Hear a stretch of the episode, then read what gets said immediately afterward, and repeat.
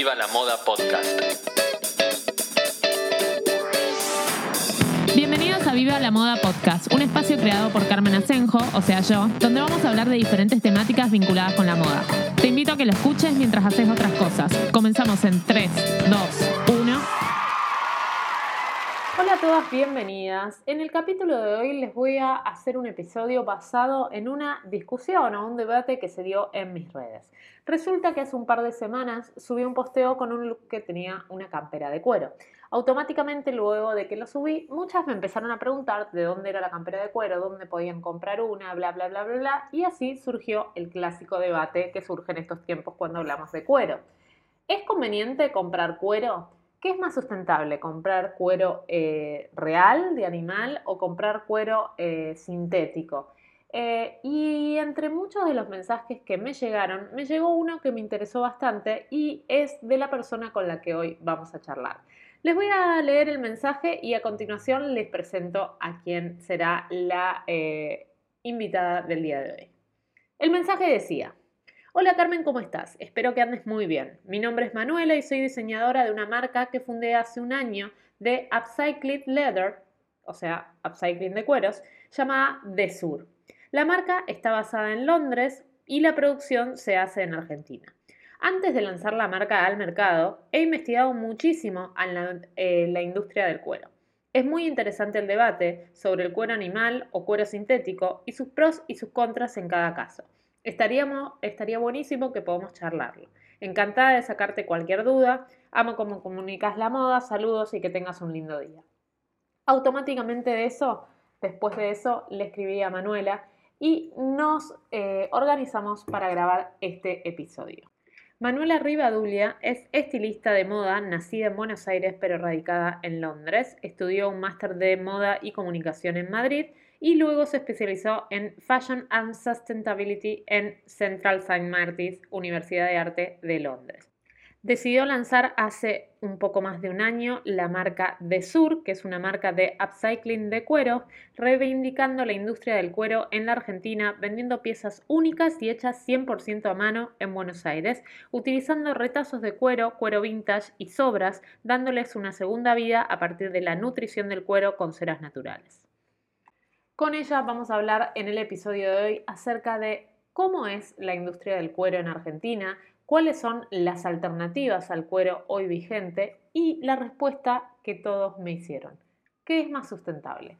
¿Comprar una campera de cuero? ¿Comprar una de cuero sintético? ¿Comprar una de cuero vintage? Todas las respuestas, o por lo menos la información, la vamos a escuchar en el siguiente episodio. Así que espero que les guste. Bueno, hola Manuela, bienvenida a Viva la Moda Podcast. Muchas gracias por eh, contactarme y por, por dar este lugar para charlar. Primero, bienvenida.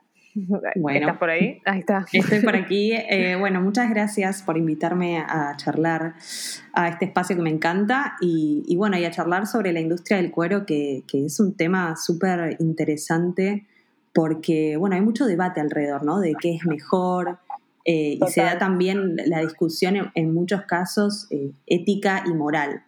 Y también es un tema que despierta, o sea, un montón de confusión, porque bueno, eh, cada uno hace uso del marketing a su favor y, se vuelve reconfuso todo. Sí, y mucho desconocimiento también. Claro, o sea, como que siento que muchas veces está, se confunde a propósito y otras veces se confunde mucho porque tampoco se termina de saber 100% todo hago como una, una, intro muy breve de por qué estamos hablando de este tema. Hace algún tiempo hice eh, una publicación acerca de dónde comprar camperas de cuero, que era algo que me habían preguntado, y ahí se armó como el debate de, ok, seguimos comprando camperas de cuero, ¿qué onda con la sustentabilidad? ¿Qué onda con eh, el veganismo? O sea, las camperas de cuero, si bien son una prenda como que tienen mucho que ver con el cuero, tiene mucho que ver con el ADN argentino para mí en cuanto a la moda, eh, tiene como esta, esta, esta doble cara, no sé si decirle polémica, si decir como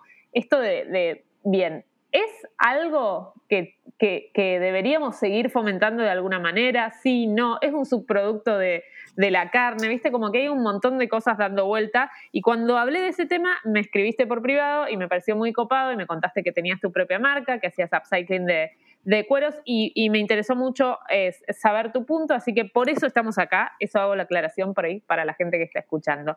Y ahora sí vamos a meternos de lleno en el tema. Eh, bueno, no sé a ver, por empezar. Eh, bueno, primero, ¿qué onda?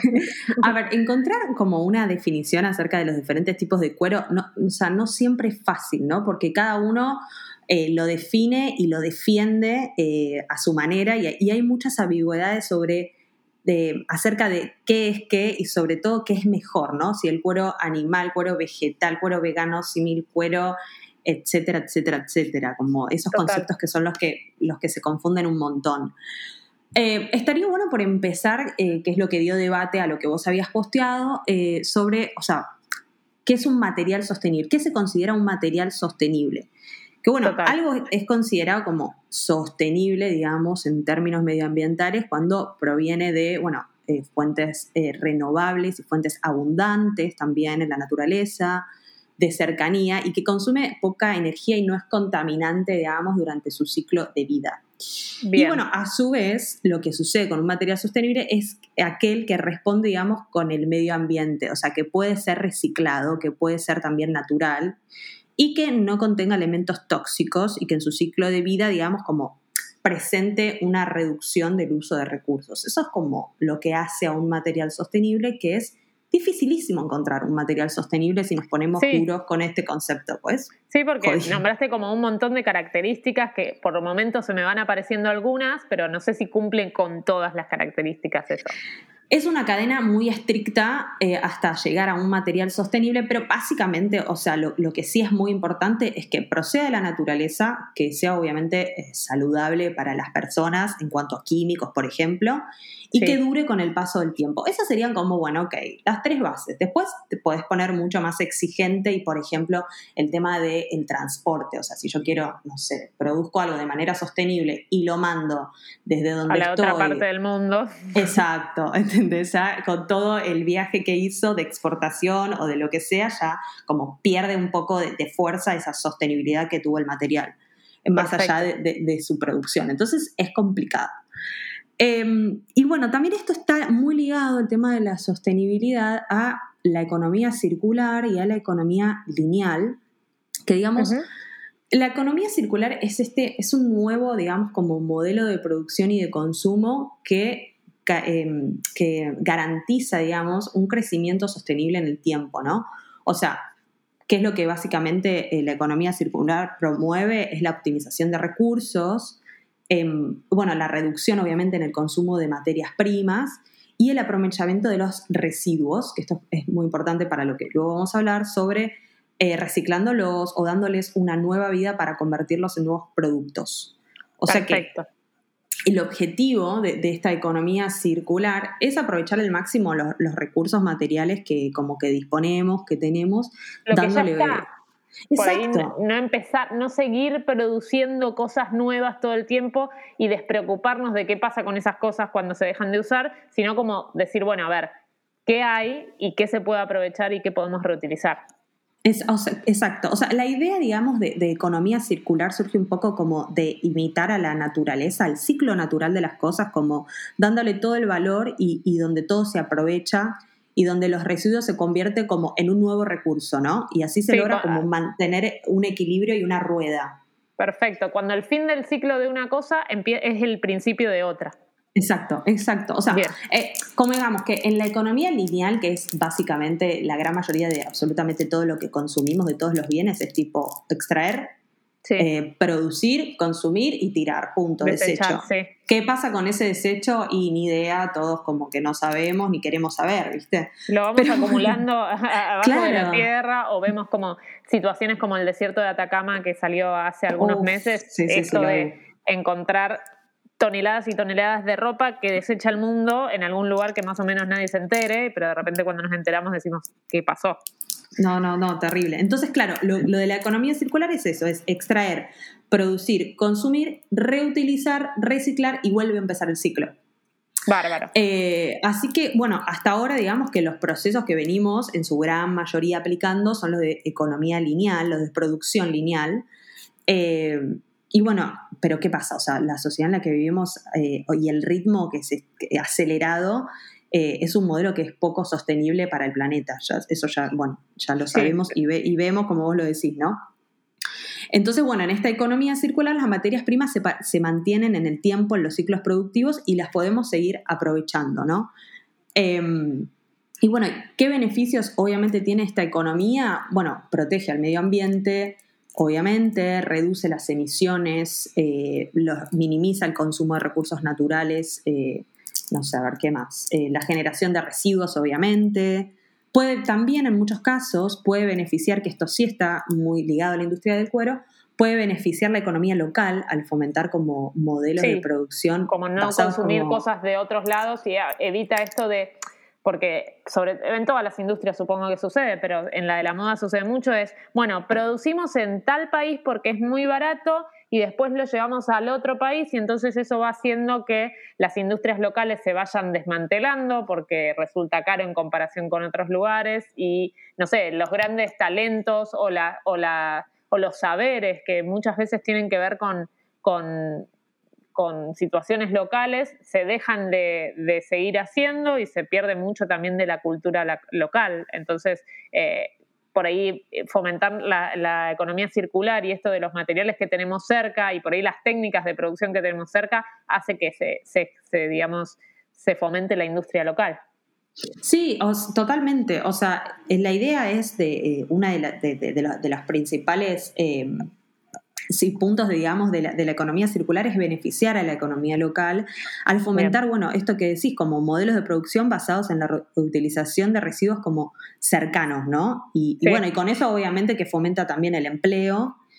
Eh, y bueno, también como un, desarrollo de un nuevo como modelo industrial más innovador y competitivo, ¿no? y con un mayor como crecimiento económico y, y, de empleo regional, donde, donde está el producto, donde está la materia prima.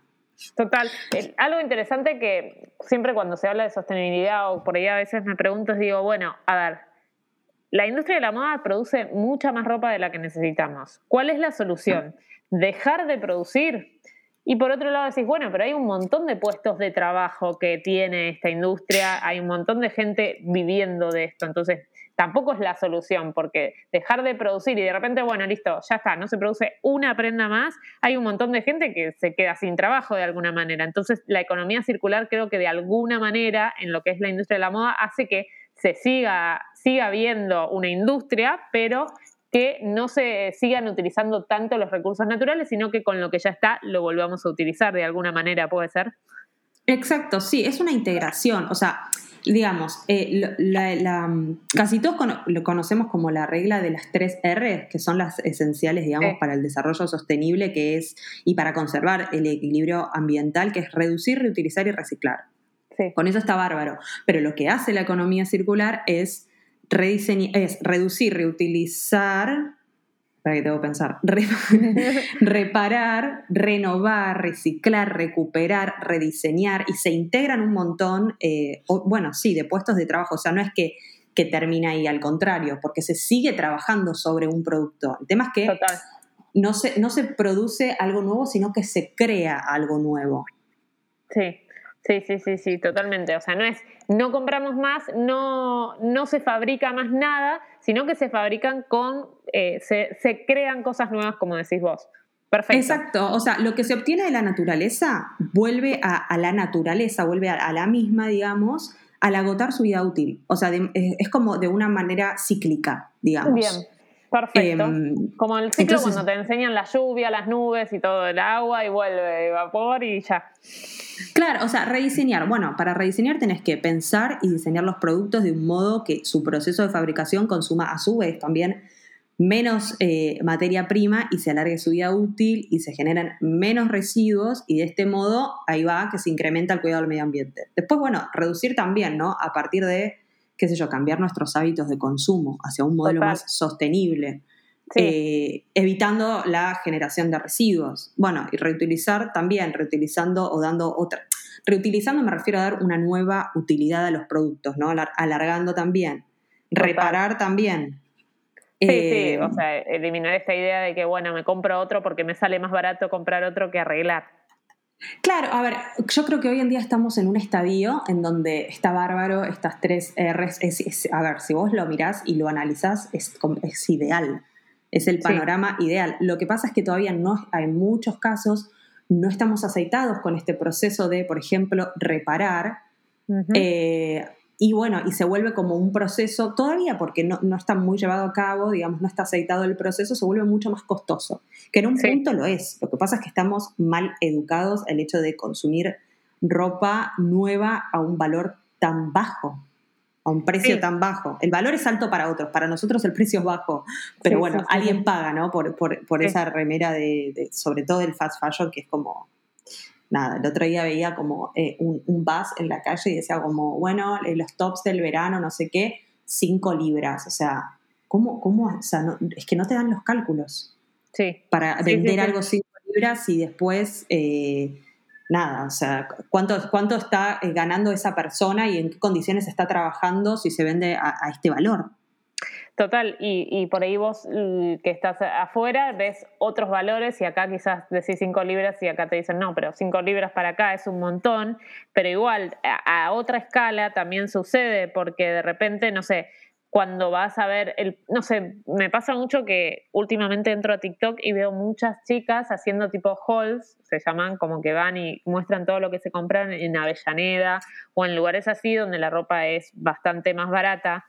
Eh, y, nada, y cuando empezás a ver los precios de las prendas y de repente si querés ir un día y ver cuánto sale el metro de la tela que tiene esa prenda y empezás a hacer números, decís, che, pero no, no, no me terminan dando, porque para eso le tenés que sumar el corte, la confección, los avíos, eh, un montón de cosas y es raro, o sea, el, precio final. es que no te cierra, ¿no? Claro, es raro porque no, no, tipo, ¿qué está pasando acá? No, no cierra. Y, a ver, y esto pasa en todos lados, o sea, yo justo, bueno, sí, cinco libras, pero es, lo que vos decís, también pasa en la Argentina y, también, bueno, nada, a ver, eh, la industria eh, textil es muy hostil con los trabajadores y hay, mucho eh, por delante por resolver sobre derechos laborales y demás. O sea, sí, ahí hay... Eh, hace unos días hicimos un podcast hablando puntualmente, bueno, en el marco del Fashion Revolution Week, que, justamente hablando de esto, de las condiciones laborales de las personas que trabajan en la industria de la moda,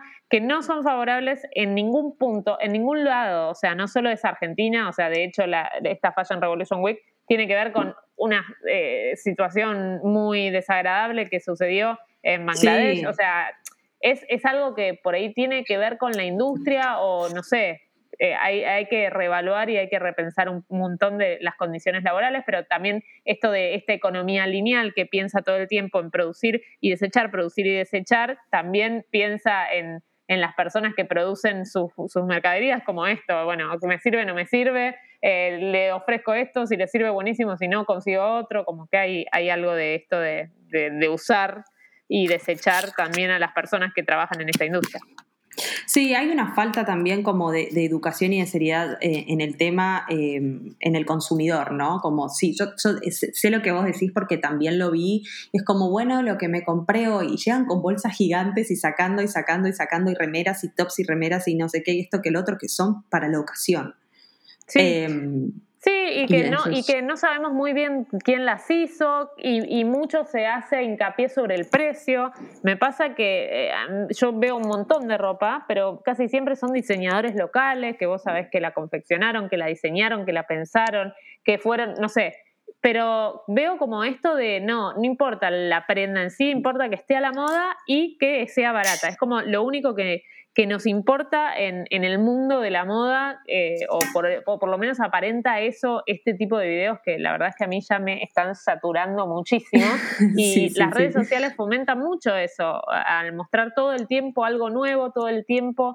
Eh, eh, no sé, si te metes hoy en Instagram, es puro carrito de compra, o sea, te la pasás de tienda en tienda o buscas un día, encontraste un suéter que te gusta, pones guardar y al, a los dos días te aparecen 40.000 suéteres más y opciones para, para comprar. Es como que estamos todo el tiempo incentivados a la compra y a buscar lo más barato y a buscar lo nuevo todo el tiempo. Es como que no, no está muy en vista quién hace nuestra ropa, si es un diseño original, si no lo es, como todo eso. Sí, a ver, sí, me pasa porque es muy agotador. Yo entro a Instagram y tengo, o sea, yo, pongo como ocultar a todas las advertisings, ocultar, ocultar, ocultar, porque si no, como es insoportable. Eh, y también para el lado de estos, lo que vos decís, estos pequeños productores, estas marcas a las que vos vas, que tienen su taller, que hacen todo realmente de buena fe, eh, que tienen a la gente trabajando en las condiciones eh, de trabajo Em, e, es muy frustrante porque es también muy difícil competir con este nivel de precios y con el nivel de, producción. Entonces, eh, sí, se vuelve como un, laburo muy cuesta arriba para, todos aquellos eh, emprendedores que, quieren hacer las cosas realmente bien. Pero, pero, pero bueno, Nos fuimos, creo que nos fuimos un montón. Volvamos y retomemos a, bueno, veníamos con la explicación de economía circular, economía lineal y cómo se vincula el cuero con esto. Así volvemos al tema. Bien, dale. Bueno, el cuero como material sostenible. Bueno, a ver, ahí entramos en el debate. A favor tenemos que el cuero es un material sostenible, muy fácilmente integrable en cualquier estrategia, digamos, de economía circular. Y esto, a ver, se debe, en primer lugar, a su origen en la naturaleza y a su obtención de manera como recurrente, manteniendo como un equilibrio entre producción y consumo, ¿no? Em, por ello se trata, digamos, de que es un material renovable porque es una biomasa renovable, ¿no? Eh, a ver, un gran ¿A qué nos referimos? o sea, es renovable porque en algún punto proviene de la naturaleza y se incorpora a la naturaleza de nuevo, digamos. O sea, dejas tirada una cartera de cuero eh, en el pasto y en algún momento el pasto se la chupa. o sea, se, bueno, no, y no, afecta tóxicamente, o sea, no es tóxica para el medio ambiente. No, en realidad, bueno, no, no tan así. Ahí, ahí depende de, ahí depende quién te lo esté vendiendo y, ahí depende, ahí depende mucho. o sea, es todo a ver, claro, no, no, no. Eh, la industria del cuero en un principio y hoy en día, o sea, es una industria eh, que valoriza el residuo, digamos, del sector cárnico. O sea, es decir, que el 99, no sé si 99, pero un alto porcentaje eh, de las pieles, digamos, procesadas globalmente procede de la industria cárnica. Como, o sea, que es un subproducto, digamos, el cuero, como para, para, para realizar bienes, es un subproducto, es decir, que es de alto valor añadido y que genera riqueza y empleo estable. O sea, ahí, en esto que yo te estoy contando, ok, la industria del cuero está totalmente integrada a la economía circular, ¿no? Porque, ¿qué Mi pasa? Pregunta es, perdón, eh, porque sí, sí, tipo como cuando hablas del, tema del subproducto, siempre em, salen a refutar muchas veces que no, que no se produce de la misma, o no se alimenta quizás a un animal de la misma manera si se va a usar su cuero o si se va a usar su carne, o em, no sé, como que muchas, muchas personas sobre todo quienes defienden, digamos, eh, las, personas que son veganas, eh, hablan de esto, que no es un subproducto, en realidad es un producto en sí mismo y que eh, muchas veces tiene tratamientos específicos y que también es muy contaminante al medio ambiente. Bueno, todo eso es real. A ver, ¿qué pasa? Una cosa es, a ver, hay, hay un millón y tipo de cueros, ¿no? Sí. o sea, el cuero de vaca, ok, sí. es su producto de la industria cárnica. Y el hecho de alimentar al animal y qué sé yo, no. La vaca se alimenta, o sea, quien tiene vacas, el, primero es para alimento, luego es para... Eh, cueros. Para cueros, sí, y la gran mayoría, esto, esto es importante porque la gran mayoría de las curtiembres constan con un certificado de que todos los cueros que reciben son provenientes de la industria cárnica. Ah, ok. Existe un certificado que informa eh, eso. Exacto, y la gran mayoría de las curtiembres argentinas consta con este eh, certificado. Sí, creo que ya es ley que lo tengan. Pero ¿qué pasa? Por ejemplo, hay, ¿qué pasa? Hay, hay muchos tipos de cuero. Por ejemplo, el cuero de avestruz. Bueno, ahí sí, ahí sí, obviamente que el cuero para bienes, para carteras, es mucho más importante que la carne de avestruz. Entonces ahí no es un subproducto el cuero. Es, es como, por eso, hay, hay Todo depende de, qué depende. O sea, el de carpincho, no sé, pienso, de cocodrilo, generalmente no son, eh, digamos, animales que los conocemos por comerlos, sino por sus pieles. O sea, entonces en ese caso sí no es un subproducto y sí, eh, digamos, no es sustentable de alguna manera. Exacto. A ver, si nos referimos al cuero em, em, de la vaca, eh, el sector, o sea, sí eh, realiza un proceso como de transformación y de valorización, porque si no se generaría, o sea, un gran problema medioambiental a escala mundial con esos residuos, con esas pieles. Claro. ¿no? Entonces, el cuero proveniente de la vaca sí permite un uso como más prolongado del producto, lo cual implica, o sea, menores emisiones y un menor, eh, nada, o sea, menores residuos, digamos. Total. Y también porque, bueno, el cuero también es un material que es súper duradero, o sea, que permite un uso, es como muy prolongado en el tiempo, y con un tratamiento también, eh, en el tiempo el, cuerpo, el, cuero mejora porque hay un montón de ceras provenientes vegetales que, em, que justamente le, si el cuero está viejo, o sea, vos lo podés reparar. Y, y es algo totalmente usable, o sea, como que eh, ahí, ahí el cuero sí está en clara contraposición con estrategias como lineales de consumo rápido, ¿no? Total. y te em, pregunto, ¿y el tratamiento que se le da al cuero para utilizarlo después? Porque supongo que no es tipo, va en crudo el cuero a, una cartera o a una campera o a un pantalón. ¿Ese tratamiento le aporta sustentabilidad o, o, lo, hace menos sustentable? Porque muchas veces te dicen que las curtiembres son quienes más contaminan o que generan grandes contaminaciones o los tratamientos que se le dan a los cueros son muy contaminantes. Siempre porque se lo compara el cuero con el mal llamado ecocuero o simil cuero, ¿no? Porque muchas veces decimos, no, bueno, el civil cuero, el ecocuero no es nada sostenible, mientras que el cuero es bastante más sostenible. Y ahí casi siempre te dicen, bueno, pero los tratamientos que recibe el cuero no son, eh, son tóxicos también. Entonces, al fin y al cabo, pareciera que ninguno de los dos termina siendo sostenible. Bueno, a ver, sí, eh, es que hay un montón de maneras. A ver, primero, el cuero entonces proviene como de, distintos animales. El, bovino, ahí está, que yo decía el de las vacas, no, ahí me salió la palabra. El bovino eh, sí es el cuero principal, que es un subproducto de la industria cárnica. Después está el, ¿cómo se llama? El caprino, que es de cabra, que también pero bueno, este eh, ya a partir del cuero caprino se empieza a, el, dilema y la discusión empieza a ser más fuerte, después está el porcino, el equino también, el reptil, por ejemplo, de cocodrilos, claramente no es un, no es un, subproducto, eh, eh, no, exacto, no. Y el Tampoco las pieles, o sea, cuando se usan las pieles. Bueno, las pieles es como una, una discusión aparte, o sea, sí, las pieles qué sé yo, yo, yo separo, no, sé. Pero igual tampoco no estoy muy adentrada en el proceso de pieles, eh, no sé, los tapados de pieles, por ejemplo, de nutria y todos esos que, eh, no sé, yo uso mucho cuero, pero tengo un tapado de nutria que era de mi abuela y no, me lo puedo poner. O sea, no, no, no, concibo, no concibo, no, puedo. Pero eh, a mí, en mi caso también pasa y, y, también a mí me llegan muchas preguntas diciendo, ¿qué hago con esto? O sea, nadie sabe mucho qué hacer con estos nadie tapados que heredamos de abuelas.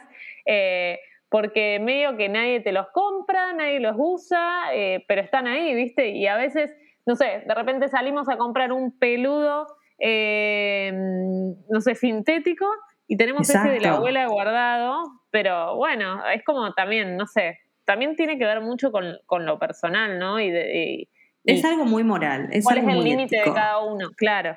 Exacto. Bueno, el cuero de convengamos que, ah, es lo que, ah, volviendo a lo que vos decías, atraviesa, digamos, como diferentes, eh, o sea, varios procesos. Sí, que, no son muy lindos de contarlos, pero que es una realidad y está bueno saberlos, ¿no? Como que primero, eh, para, remover la, eh, para remover el pelo, digamos, de la piel, Luego el cuero es sometido a un proceso que se llama eh, el curtido, en donde se trata químicamente o no, ahí hago la diferencia y, después especifico para, fortalecerlo. Y una vez curtido, el cuero es tratado de distintas maneras para, o sea, determinar como el acabado, ¿no? Desde el color hasta el tacto, si es más em, suave y demás, y para teñirlo. Ahora, lo que se llama, acá está el punto clave de eh, de, la vertiente de cuero sí o cuero no, que es en el proceso de curtición, que es la transformación, digamos, el proceso de curtición es la transformación de, pieles animales en cuero. O sea, es, transformar la piel animal en un material eh, imputrecible.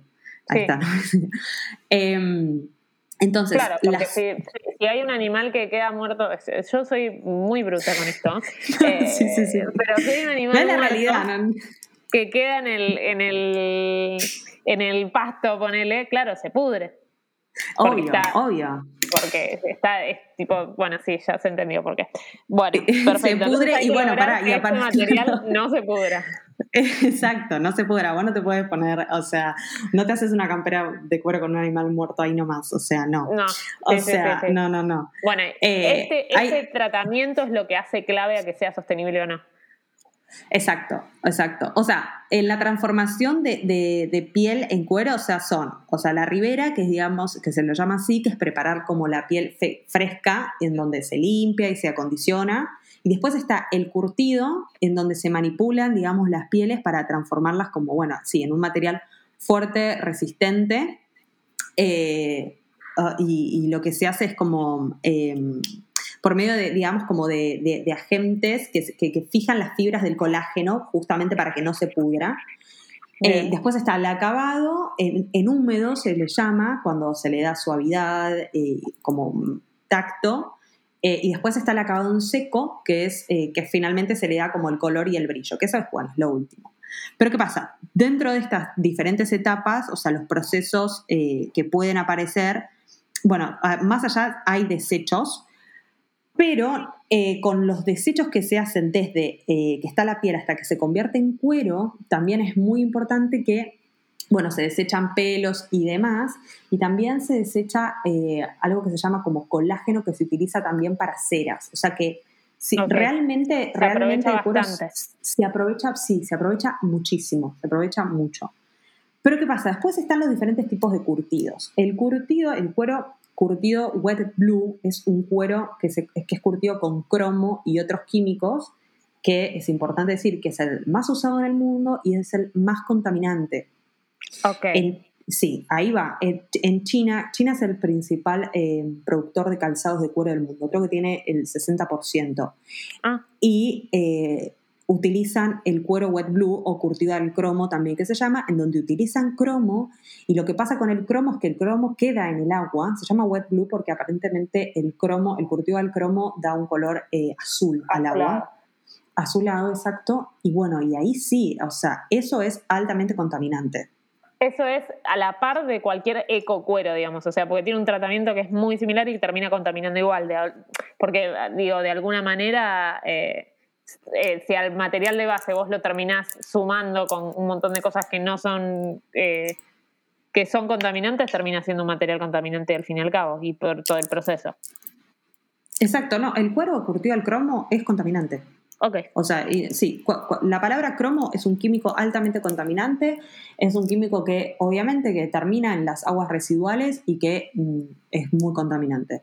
Bien. Eh, y después está el cuero eh, wet white, eh, que es un cuero en donde se producen, en donde se curte, digamos, con taninos vegetales y con sales, eh, que es vegetal, que esto sí, o sea, esto es buenísimo. acá sí entra el cuero en la economía circular. Bien, ok, wet blue, wet white. Ahora, ¿y ahora cómo, cómo, perdón, si la mala palabra iba a decir, ¿Cómo sé yo cuando compro un producto de cuero? Primero, si es de cuero, porque a veces te dicen que es de cuero y ni siquiera es de cuero. Y segundo es. ahí, ya, ahí ya te están estafando. O sea, bueno, sí, ahí sí. Pero, ¿cómo sabes qué tipo de tratamiento tiene ese cuero? Es imposible, o sea. No, porque, a ver, wet blue, eh, perdón, wet white. Eh, primero, wet blue es eh, cuero curtido al cromo. Wet white es cuero curtido a vegetal que es el cuero de origen animal, sí, pero curtido con sustancias de origen vegetal. natural, digamos, lo más natural posible y no tan contaminante. Exacto. ¿Y qué pasa? Tiene un aspecto más natural. Es libre de, es ah. libre de cromo y esto sí se puede reciclar. ¿Cómo te das cuenta? Bueno, por ejemplo, eh, el cuero wet white, es decir, barra cuero vegetal, el bueno. o sea, el bueno, el bueno, em, que muchas curtiembres argentinas lo trabajan. Hay una curtiembre que es muy grande que se llama eh, Ángel Arena, eh, que trabaja este cuero.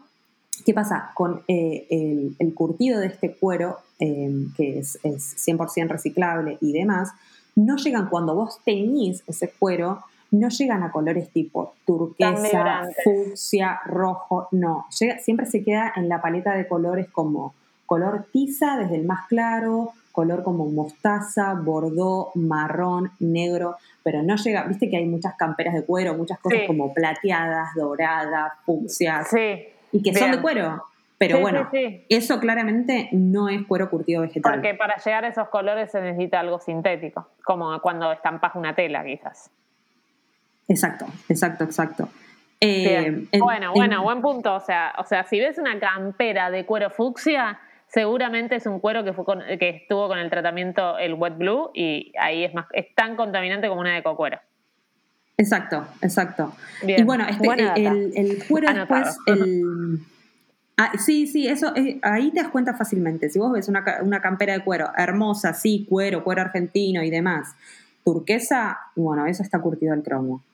Claro. Eso no, Todos no los se derivados de, los colores del cuero, tipo los más rojizos, marrones, eh, más negros, más grises, eso sí son más logrables con, un proceso natural. Exacto, y el cuero vegetal es, el cuero de curtición vegetal, digamos, es el cuero animal, pero con taninos vegetales que son solubles en agua. O sea, y el, el proceso de curtido es mucho más largo, pero son cueros también resistentes y, bueno, nada, y sobre todo que no son contaminantes, ¿no?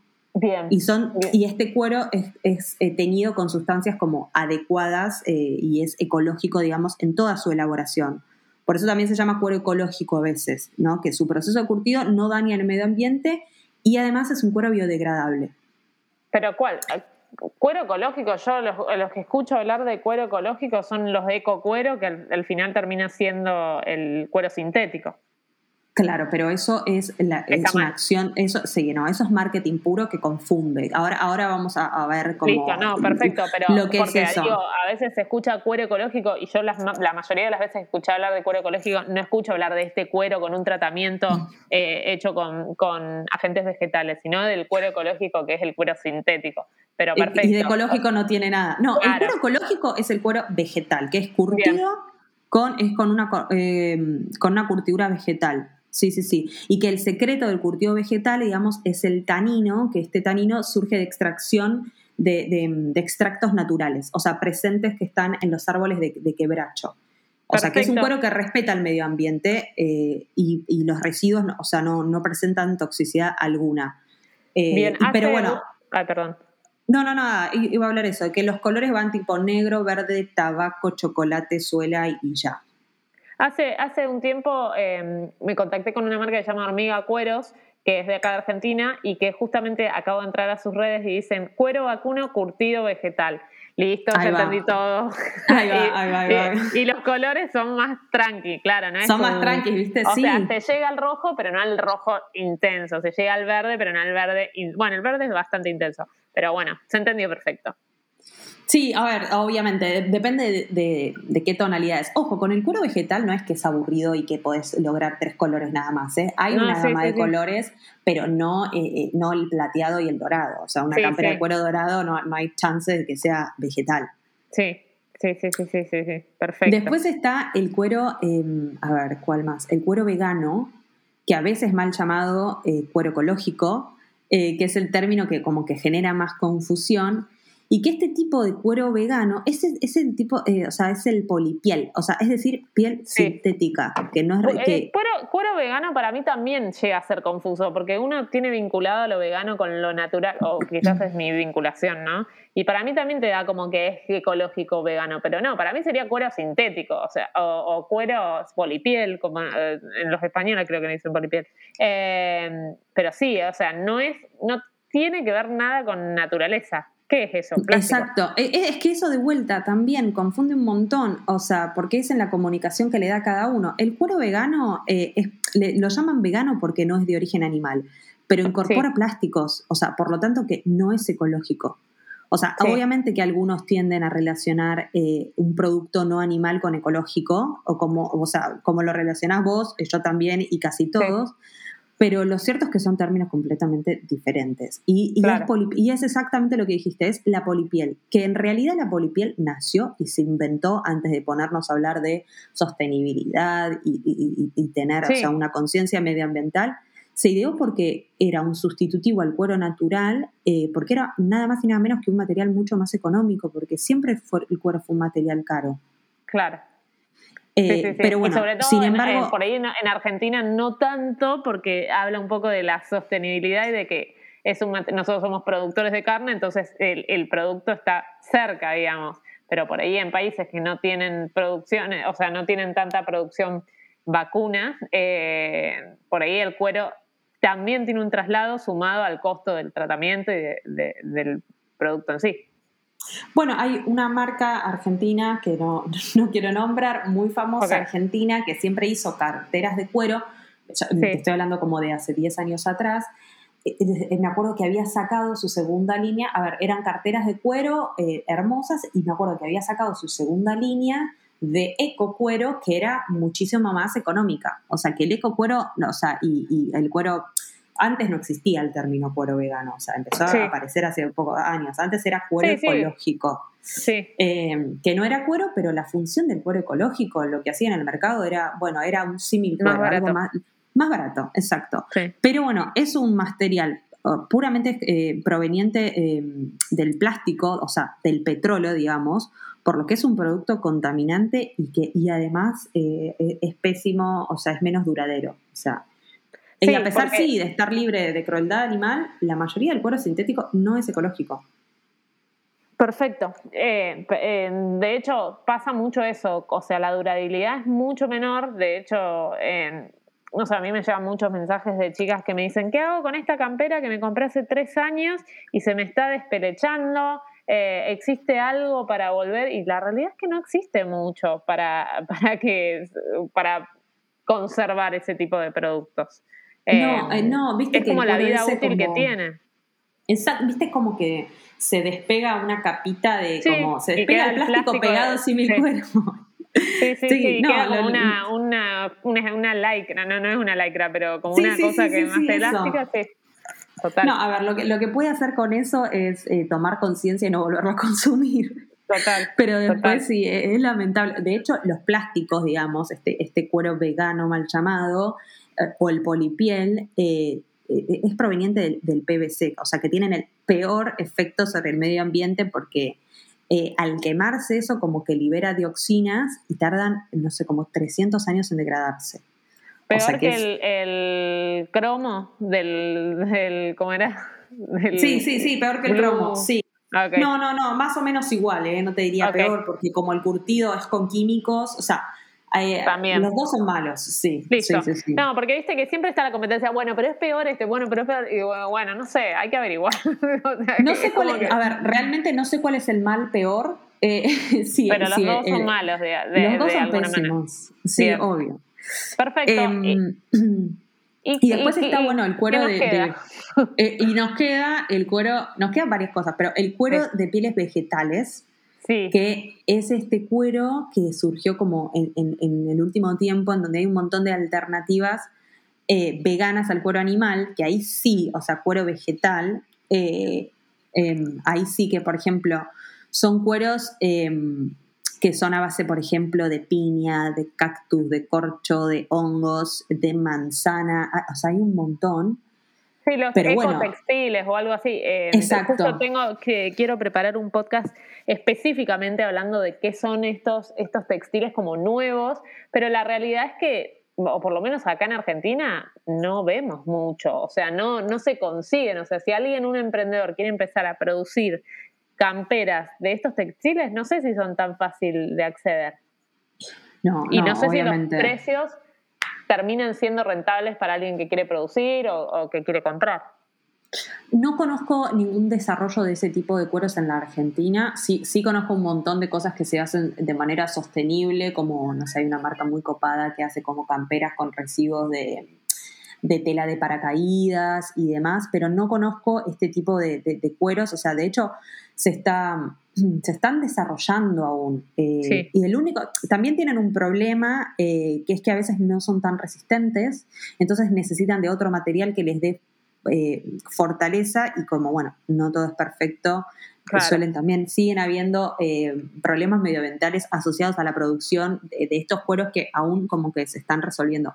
Hay un montón, o sea, hay una marca que se llama Wet Green, que creo que es alemana, que desarrolló como la tecnología más limpia y ecológica que existe para la curtidura, que es, es o sea, es muy loco.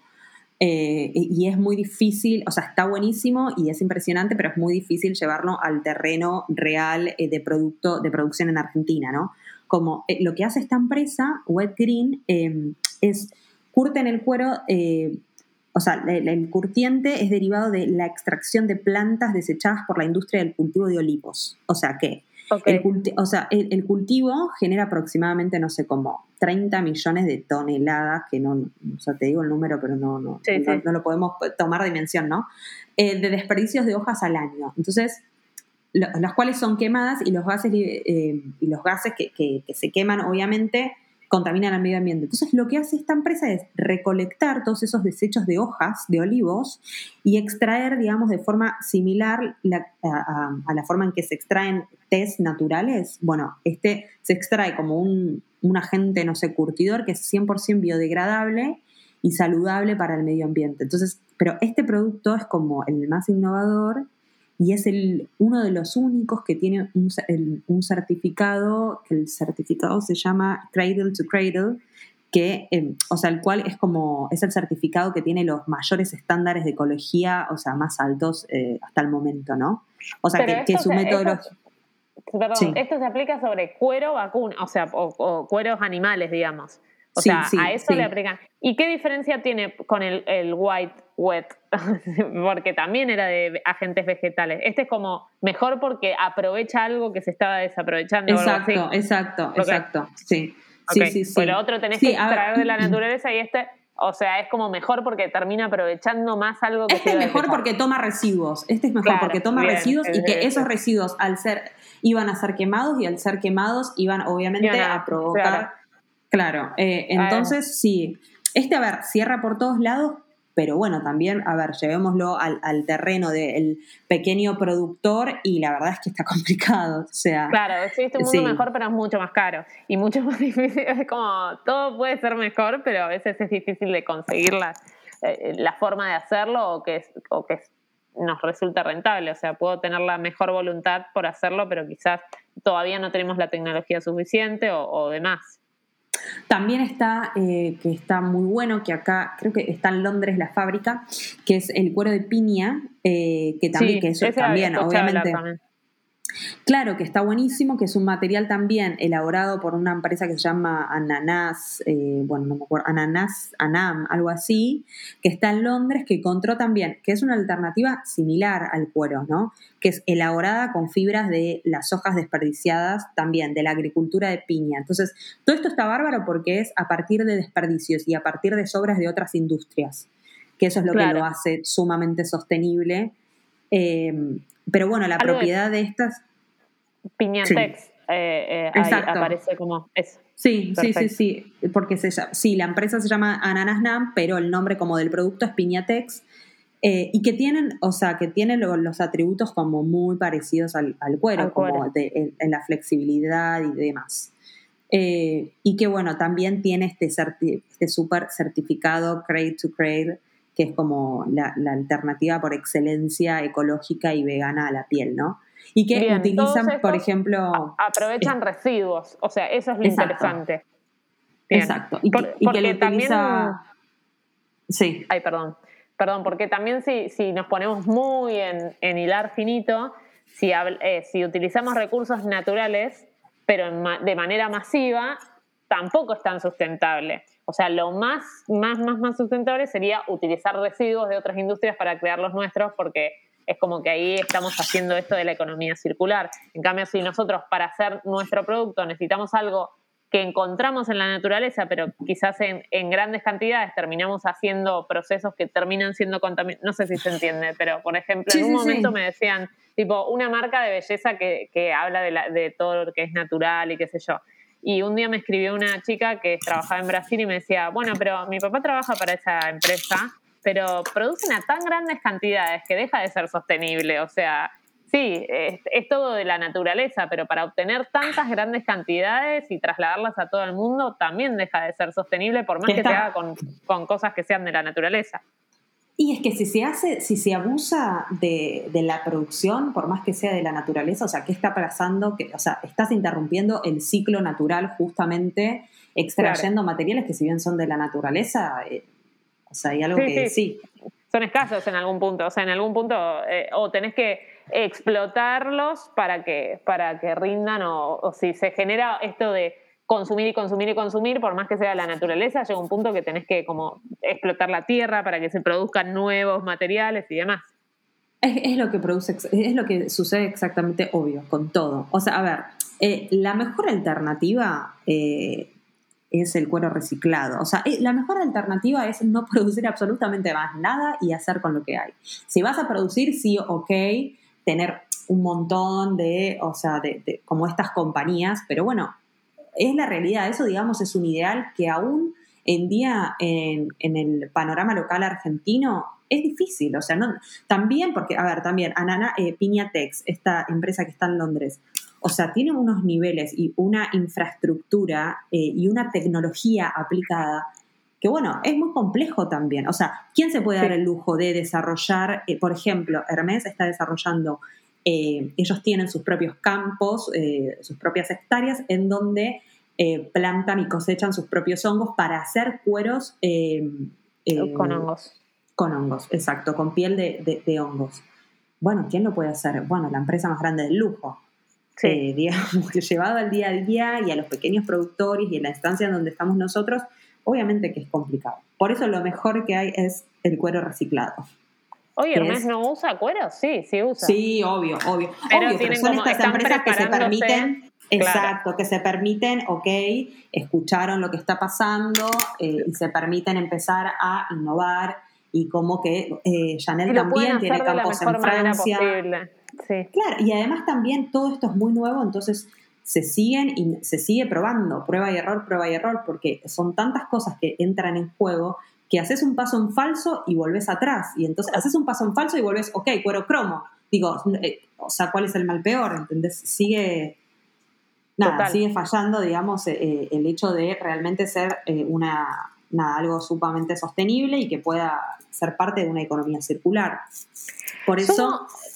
perdón, para seguir como un poco en tema, sumo que cuando hablamos de esto en el, en el blog o en el Instagram, eh, surgió esta tercera alternativa, va, que sería cuarta porque la tercera serían las de los ecotextiles, la cuarta alternativa que era, bueno, consumir un cuero o una campera de cuero que ya fue creada y esta sería la cuarta, pero tendríamos hasta una quinta que sería el, el, tema del upcycling de esos cueros. Pero vamos a meternos un poco más de lleno en eso. O sea, existen muchas prendas de cuero que no se utilizan, que se revenden en tiendas vintage o de segunda mano, lo que sea, y que muchas personas no están usando porque quizás los modelos de la época en la que fueron producidos ya no se usan tanto o, suceden cosas así. Es un poco lo que vos haces, ¿no? Exacto, sí. Eh, sí. Contanos un poco cómo, surgió y, qué, qué, es lo que haces. Bueno, estaba en Londres el 2020 y como, nada, no sé, o sea, yo Nunca pensé en diseñar absolutamente nada porque no, no, estudié diseño indumentaria, eh, nunca me, interesó tampoco el hecho de diseñar porque siento que ya hay un montón eh, de cosas diseñadas que no necesitamos producir más nada. Pero bueno, no sé, tuve un ápice de, lucidez. Y, como que me di cuenta que digo, che, acá se recontra utiliza el cuero porque es algo que, como que vi que está, es algo que está muy arraigado a la cultura británica y a la cultura argentina, porque también es como acá decís tipo Argentina, cuero, y es como, ay, sí, como que viste que la gente no sabe relaciona cuero con gaucho, que es la típica cuando decís que sos argentino, pero bueno, también está bueno, porque también es una realidad, o sea. Entonces, eh, nada, lo que se me ocurrió hacer es, ok, camperas de cuero, pero con cuero que ya está en el mercado.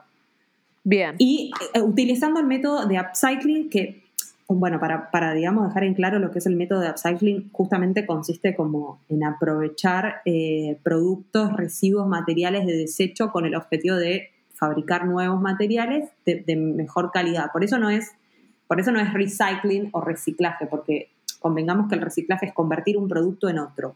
Bueno, el upcycling es convertir un producto ya existente en otro, pero con valor, pero mejor, con valor agregado. Sí. es, lo que hizo, es lo que hizo Margiela en los 90, Martin Margiela, que fue como el pionero, y que nosotros eh, empezamos a hablar de esto hace un par de años atrás. Sí, Entonces, sí, Es, como darle, eh, porque a veces se duda de qué es mejor, digamos. O sea, es como, yo creo que también tiene mucho que ver con darle una propuesta más creativa a lo que, a lo que agarramos de base. Exacto, exacto. Es sumarle creatividad también y recordar que, o sea, que, es básico y que no hay nada más sostenible por más, eh, por, por mayor sostenible que sea el proceso de producción, no hay nada más sostenible que algo que ya existe. O sea, no hay nada más sostenible que la no producción de algo nuevo. Entonces, sí, lo que hice fue eh, utilizar cuero que ya existía. ¿Cómo utilicé ese cuero que ya existía? O sea, recorrí y golpeé puertas en, Buenos Aires y encontré un taller, o sea, el, Buenos Aires eh, fue un hub, digamos, de exportación de cuero en los, en los 90, que exportaba eh, mayormente a Estados Unidos. Bien. Porque, bueno, y en lo que es Europa, como Italia es realmente como... Claro. sí, el, todo lo que es Made in Italia y sobre todo el cuero es como, bueno, palabra mayor, digamos. Total. Em, pero en Argentina, eh, la gran mayoría del cuero que se utiliza en Argentina es, creo que todo el cuero que se utiliza en Argentina sí, es eh, subproducto de la industria cárnica y es cuero vacuno en su gran mayoría. Ya tanto gamuza y todo eso es más difícil de encontrar. Entonces lo que hice fue, nada, yendo a distintos talleres y encontré un taller de una pareja que en los 90 eh, solía exportar eh, sus, eh, sus, camperas de cuero a Estados Unidos y que bueno, con todo el desarrollo del fast fashion y demás y los precios de exportación y de compra ya en Estados Unidos, claro, dejó de ser rentable el trabajo, porque no podía competir ni en precio ni... ni sí, o con el, auge del ecocuero, del, del cuero, eh, ¿cómo se llama? El cuero sintético. Eh, eh, el, el, polipiel, digamos. Sí, cierto. Exacto. Entonces, pero bueno, tienen un montón, tenían un montón de cueros, como te diría, como un galpón, una mini fábrica de cuero estancado ahí. Em, y no habían hecho nada no habían hecho nada, no habían hecho nada. Años, 30 años. No habían hecho nada y tenían como retazos y el tipo como que yo, o sea, no me entendía que yo quería utilizar los cueros y me decía, no, no, pero ¿cómo? O sea, él, a ver, él tiene su galpón de todos esos cueros y a su vez compra cueros en curtiembres. Y yo quería utilizar el cuero del galpón, o sea, no quería comprar. Y el tipo no me entendía, era como, pero esto es viejo, me decía, ¿entendés? Como, claro, pero, está ahí, estancado hace 30 años. Está ahí y es cuero, o sea, que no, no envejece, porque además era cuero que tipo estaba bien almacenado, no es que es cuero que estuvo, o sea, lo peor para el cuero es el agua, por ejemplo, o el sol. No, estaba súper bien almacenado y demás. Em, y también utilicé también, tipo, utilicé un montón de cueros de que me, fui llevando de acá, de acá hay un montón de second hands y en cada second hands tienen como, eh, nada, percheros gigantes de cuero eh, así que nada, utilicé justamente todos cueros, eh, distintos tipos de cuero, de gamuza, em, cuero, em, cuero vacuno y demás. Em, y creé camperas de cuero upcycling, justamente con cuero que ya está. Y esa es la idea, o sea, reutilizar lo, lo que está y no utilizar nada, y no crear nada, nada más. Me encanta y aparte, o sea, lo que haces es como actualizar un poco los, eh, o sea, vos en este galpón, ¿qué, había? ¿Camperas o había pedazos de cuero viejo, digamos? No, no, pedazos de cuero. Fue, un trabajo de, como de rompecabezas, de armar. Obviamente todo lo que tiene esto es que el proceso de producción también es muy caro porque vos tenés a una persona trabajando exclusivamente. en una prenda. claro, no es como una máquina gigante, ¿viste? Cuando ves que Sí, no vas a poder sacar dos camperas iguales. No, no, no, exactamente. Eso es lo que tiene la marca. O sea, cada campera es única y es irrepetible porque el retazo de cuero que estaba ahí, que lo utilicé o como para una solapa o para el cuerpo de la campera o demás, bueno, ya está. Sí. Eh, entonces, eh, sí, fue. Y bueno, y también encarece un montón el producto, pero porque realmente es un producto realizado 100% a mano. Hay una persona que no cortó, digamos, un molde y una pila de, de, cueros, que es como en la gran mayoría como se produce, ok, pilas, mm. pilas, pilas de cueros y un recorte de un molde. Sí, sí, no es algo en, en, en, línea, o sea, no es, eh, no es tipo eh, Ford. no, claro. claro, es un rompecabezas de cómo crear, pero lo curioso de todo esto es que cuando yo le contaba el proyecto, no, no me, como que ellos no lo podían, o sea, no entendían, ¿entendés? Como, pero que esto, esto, esto es viejo, me decían. Y claramente, o sea, no luce como un cuero viejo, luce como un cuero absolutamente nuevo. Em, sí, eh, fue muy loco. Pero bueno, también está bueno porque es educar también al otro. No, y yo creo que también lo que, lo que está bueno, que eh, vamos a pasar el chivo, que es arroba de, de punto sur con Z, eh, que ahí van a poder ver todos los modelos, em, que también tiene algo del diseño que es, lo hace súper actual y me gusta mucho que también podés ver en la misma prenda como todos los retazos. O sea, casi no hay prendas con un solo un género, digamos. Tenés como el, mix de géneros que eso da cuenta un poco de esto de, de tomar un poquito de cada lado y hacer un diseño nuevo. cuando me escribiste me parecía espectacular el proyecto y me parece que, tiene, cumple con eso, como cuál es la prenda más sustentable, la que, la que ya existe, o sea, el material ya existe y le estás aportando diseño y le estás dando valor desde otro lugar, sin la necesidad de salir a buscar, eh, digamos, géneros nuevos. Exacto, y además en la Argentina hay mucho lugar para esto porque hay muchísimo descarte, muchísimo, muchísimo, muchísimo. De hecho, se venden retazos de cuero. Eh, sí, es mucho más barato quizás. O sea, si vos sos emprendedor, ponele, te gusta confeccionar, te gusta hacer la moldería y qué sé yo, y generalmente lo más caro debe ser, salir a buscar la materia prima. Y en estos casos es, es donde más podemos llegar a encontrar y no tan caro. ¿Qué es eso? A ver, hablo, sin saber, ¿eh? No, no, no, a ver, obviamente, obviamente que es más barato, pero la producción Vas a trabajar mucho más, sí. En la producción de eso se encarece un montón, que era lo, lo, que hablábamos con, la gente del taller. Bueno, pero viste que, nos caracterizamos por la creatividad, viste, como eh, creatividad en la pobreza muchas veces es el, el, tema. Cuando hay pocos recursos económicos, muchas veces explotamos la parte creativa y me parece que, eso está bueno y que lo que tiene tu proyecto es eso, es como que esa full la parte creativa cuando, digamos, en tu caso no es, no es, que había una limitación, pero sí decir, bueno, che, no quiero usar materiales nuevos y seguir generando y contaminando de alguna manera, vamos con lo que ya está, y lo que ya está es esto, ¿qué hacemos con esto? Ah, para mí me parece lo más desafiante y está buenísimo. Sí, o sea, la identidad de la marca es 100% upcycling, utilizar cosas que ya están. Si, no, no existiría porque la verdad es que producir no, necesitamos absolutamente nada. Por más que sea de la manera más ecológica, no lo necesitamos. O sea, en el mercado sobra. Sí, em, sí. Y, bueno, y de hecho, a ver, la, la industria argentina, o sea, es súper creativa, porque acá es como, no hay tanto lugar para la creatividad porque lo que vos te imagines existe. No solo que existe, sino que, ay, se me ocurrió, no sé, qué sé yo, cualquier cosa. Y, entras a internet y te llega el otro día. Entonces no te dan lugar a la creatividad. La creatividad surge cuando tenés inconvenientes y cuando tenés barreras para limitaciones para crear eso que te imaginás y eso que, que, nada, ¿entendés? Entonces ahí no, hay, no queda otra que rebuscártelas. Entonces es súper creativa la industria argentina y es por eso, por, por la limitación favorece la creatividad. Obviamente, eh, teniendo conocimiento, ¿cómo hiciste? ¿Vos, qué ¿La moldería de dónde la sacaste? Es mi pregunta. no, no, me volví loca. O sea, yo, estudié relaciones internacionales, o sea, no tiene nada que ver. O sea, nunca. De, hecho, de hecho, no me metí en la carrera de diseño porque nunca me interesó y porque tenía mucha matemática y dibujo. Y yo soy pésima dibujando y pésima en matemáticas. Claro, pero bueno, como estuve trabajando con gente en el taller, a ver, me, me enseñaron y fue prueba y error y me enseñaron los del taller el hecho de la moldería, porque digo, bueno, como hago una campera.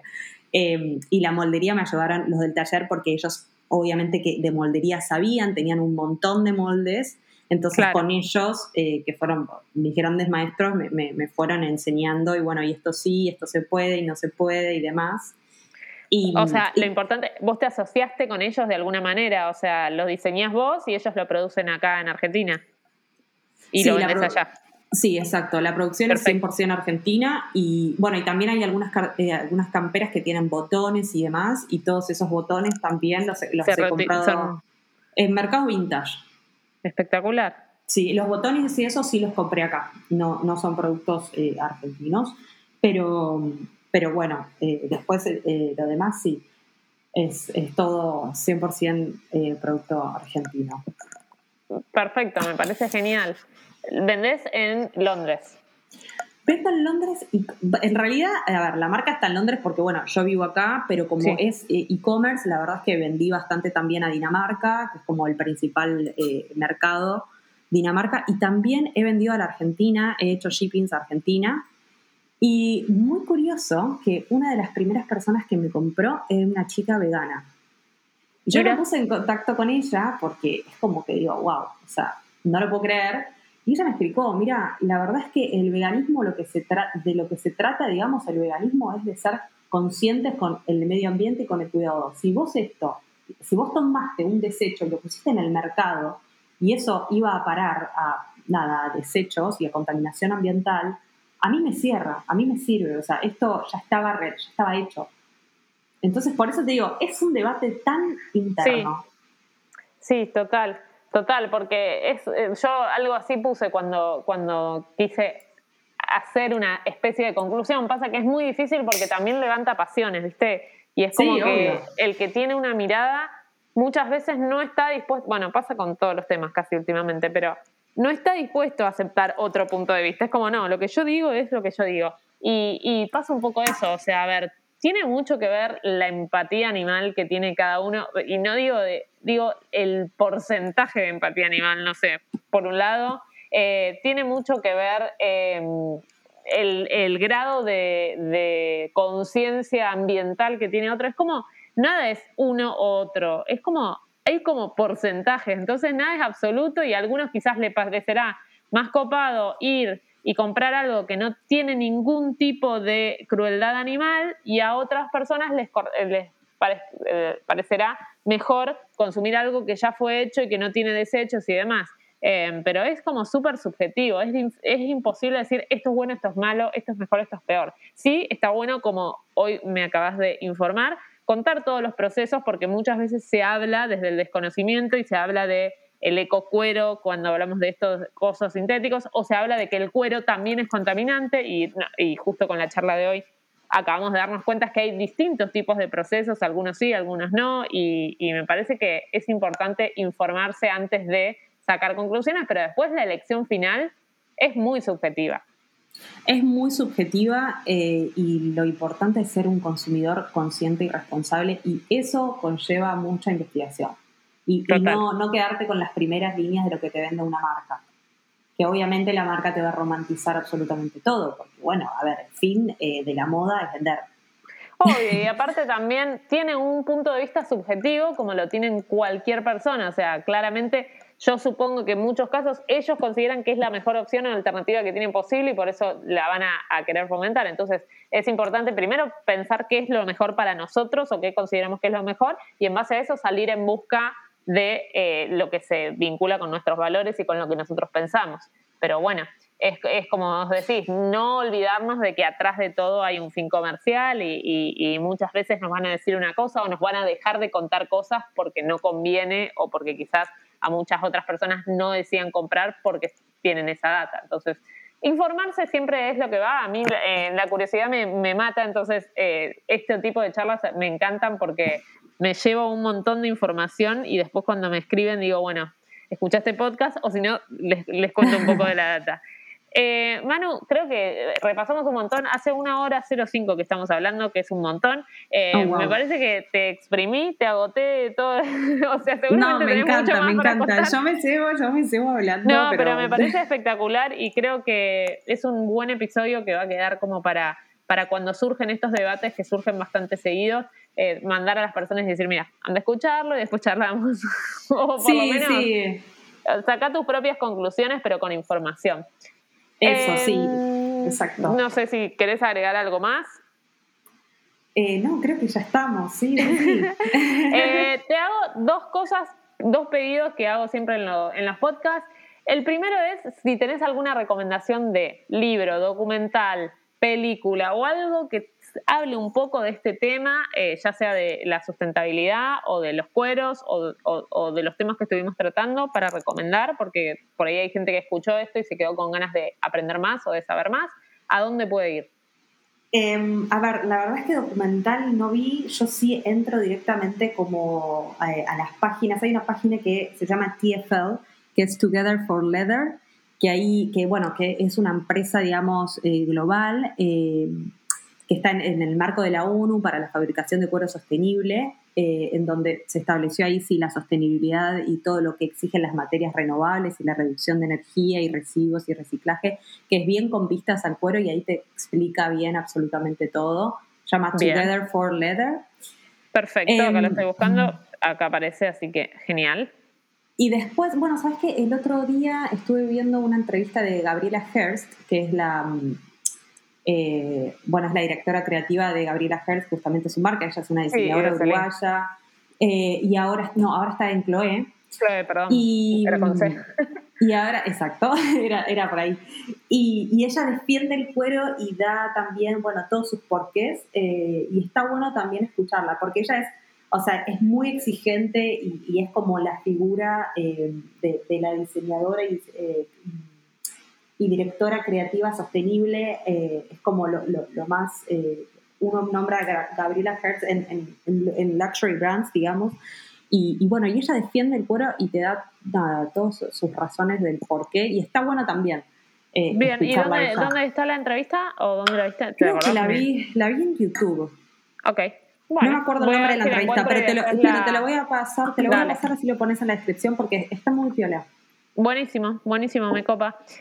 Bien, perfecto. Entonces tienen esas dos cosas y eh, por último es una palabra clave o una frase, lo que sea, para que cualquiera de las personas que hayan escuchado el episodio hasta este momento nos la manden cuando terminen y así nosotros sabemos más o menos cuántas personas llegaron hasta el final de este episodio. Palabra clave la pueden mandar a Viva la Moda o a de sur, eh, de punto sur con Z eh, y decir, escuché el episodio hasta el final, la palabra clave es tal. ¿Cuál elegís? Uy. Eh, bueno, de sur, llamando el chivo completo. Perfecto, ya que estamos. ya que estamos llamando el chivo completo. No, pero realmente engloba esto de lo que estuvimos hablando, o sea. Bien, bien, perfecto, perfecto. Buenísimo. Bueno, bueno, Manu, muchas gracias. Un placer eh, haberte conocido, haber charlado, la tu predisposición que fue absoluta. Eh, cambiamos varias veces los horarios, así que te Pero lo pudimos lograr, lo pudimos lograr. bueno, muchísimas gracias. Eh, y, bueno, nos estamos charlando. Seguramente te voy a seguir consultando cosas cuando me surjan nuevas dudas. Así que, sí, de una, de una que me encanta. bueno, bueno, muchas gracias y nos vemos la próxima. Muchísimas gracias. Chao, chao. Chao, chao. Viva la Moda Podcast.